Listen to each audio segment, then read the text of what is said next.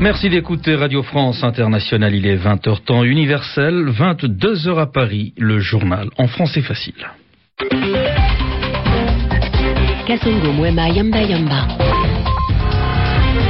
Avec Marina Lorenzo, bonsoir. Bonsoir.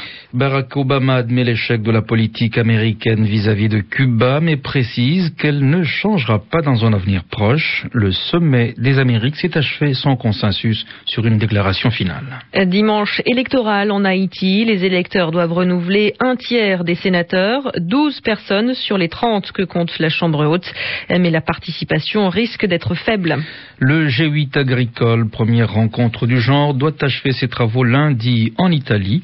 Les ministres européens de l'agriculture des pays riches veulent enrayer la crise alimentaire qui pourrait bien empirer en 2009. Le journal en français facile. Fin ce dimanche à Trinité et Tobago du cinquième sommet des Amériques. Aucun consensus n'a pu être dégagé sur la déclaration finale. Les sept pays de la gauche radicale d'Amérique latine ont mis leurs menaces à exécution, Washington ayant écarté toute idée de levée rapide de l'embargo contre Cuba. Malgré tout, le sommet a permis d'améliorer légèrement les relations tendues entre Washington et ses voisins sud-américains. Stéphanie Schuller.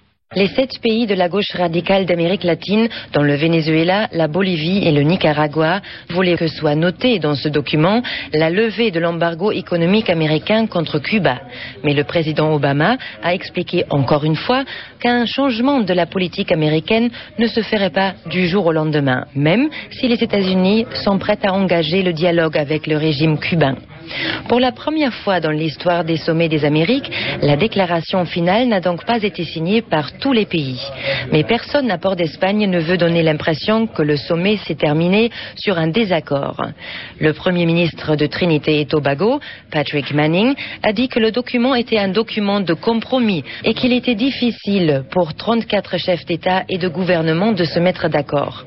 Le président mexicain, Felipe Calderón, a souligné qu'à défaut d'avoir trouvé un consensus sur la déclaration finale, tout le monde était d'accord sur l'esprit global du sommet.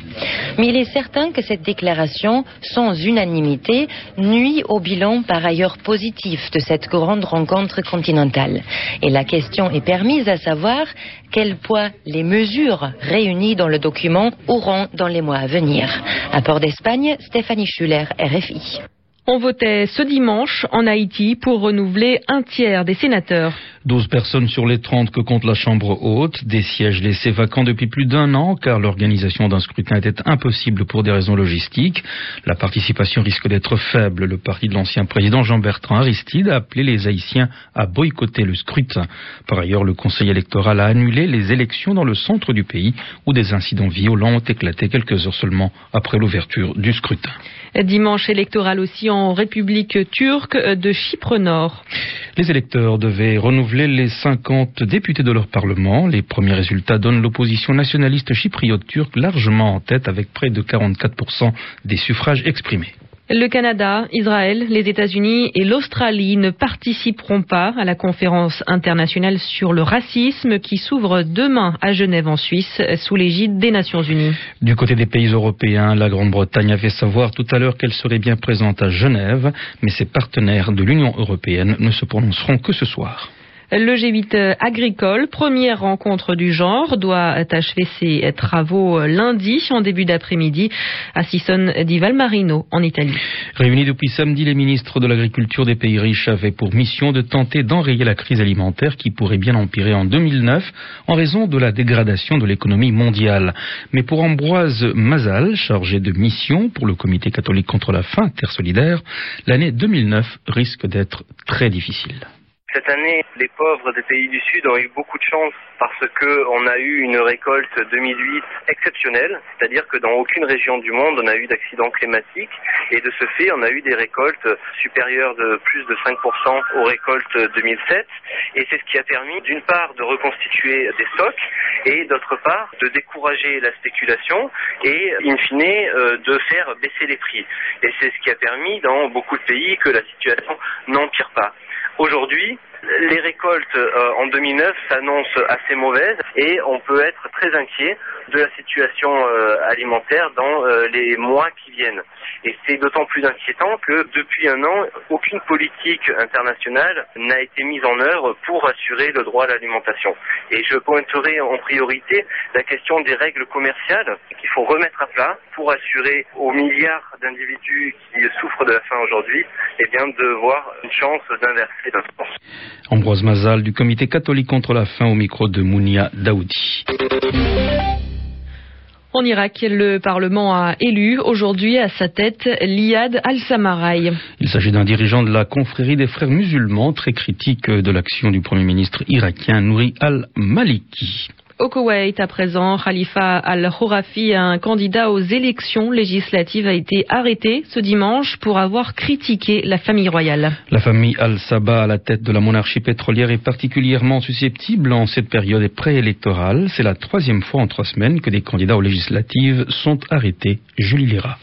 Khalifa al-Khurafi, candidat aux élections législatives du 16 mai prochain, a déclaré récemment que la famille al-Sabah, au pouvoir depuis 250 ans, était incapable de gouverner le Koweït. Avant lui, c'est un ancien député islamiste qui a affirmé que le ministre de la Défense était trop faible et donc pas apte à devenir Premier ministre.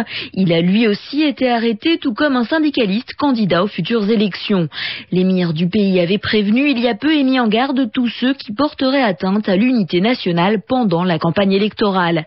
La famille royale est l'objet de critiques de plus en plus vives. Elle est prise dans un véritable bras de fer avec les députés depuis plusieurs mois et en particulier avec les députés islamistes qui contestent la gestion du chef du gouvernement. Ces députés demandaient à entendre le Premier ministre sur sa gestion des fonds publics, mais plutôt que de répondre à leurs demandes, l'émir du Koweït a décidé de dissoudre le Parlement en mars dernier et d'organiser des élections en mai prochain, ce qui n'a semble semble-t-il, pas suffi à mettre un terme aux critiques. Et puis, euh, explosion dans une mine de charbon dans la province de Kerman en Iran. 12 personnes ont été tuées dans cette explosion provoquée par une fuite de gaz méthane. Deux victimes ont été évacuées de la mine, les autres le seront dans les heures qui viennent. Abdelaziz Bouteflika a prêté serment ce dimanche pour un troisième mandat de 5 ans. La cérémonie a eu lieu au Palais des Nations à Alger. Le président algérien avait été réélu le 9 avril dernier. Et puis, comme chaque dimanche, euh, l'expression de la semaine à présent. Et c'est aujourd'hui la main tendue. Yvan Amar. La politique de la main tendue. C'est l'expression qu'on a beaucoup entendue ce week-end à propos du sommet des Amériques et de l'attitude de Barack Obama qui essaye de renouer un dialogue qui a été difficile ces dernières années avec de nombreux pays d'Amérique latine. C'est sûrement pour ça que Nadia Fayrouz nous écrit pour nous demander le sens de l'expression la politique de la main tendue. L'image elle est facile à comprendre. On sait bien qu'il s'agit d'un geste amical qui exprime justement l'intention amicale. Ça montre qu'on n'est pas agressif, qu'on n'est pas hostile. On arrive la main tendue, ce qui veut dire que non seulement on arrive avec de bonnes intentions, mais on veut le faire savoir. On souligne son intention, comme si justement cette intention n'était pas évidente, comme si euh, l'habitude c'était plutôt une relation de méfiance. Donc avoir la main tendue, ce n'est pas simplement un geste d'amitié, c'est souvent un geste de réconciliation. Se tendre la main, c'est ce qu'on fait avant de se serrer la main. C'est un préliminaire, donc ça se fait avant.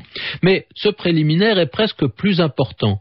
Tendre la main, c'est la proposer, mais en même temps, c'est l'ouvrir. Symboliquement, ça correspond probablement à un geste qui signifie je viens les mains nues, c'est-à-dire je n'ai pas d'armes. À l'inverse, la main fermée, ça évoque l'hostilité, c'est le point, le point fermé qui dit la colère, la détermination à se battre. Alors, on a deux images, ouverture et fermeture. L'ouverture, souvent, c'est le fait d'être amical, la fermeture, le fait d'être hostile. De même, quand on dit ouvrir les bras à quelqu'un, cela évoque une attitude de bienvenue, affectueuse. Mais attention, ce n'est pas la même chose qu'avoir la main tendue. Celui qui a la main tendue, c'est celui qui arrive, et celui qui accueille les bras ouverts, c'est celui justement qui accueille, c'est-à-dire celui chez qui on arrive. L'expression de la semaine, la main tendue avec Yvan Amar. Et c'est ici donc que nous mettons un point final à cette édition du journal en français facile. Merci de votre attention.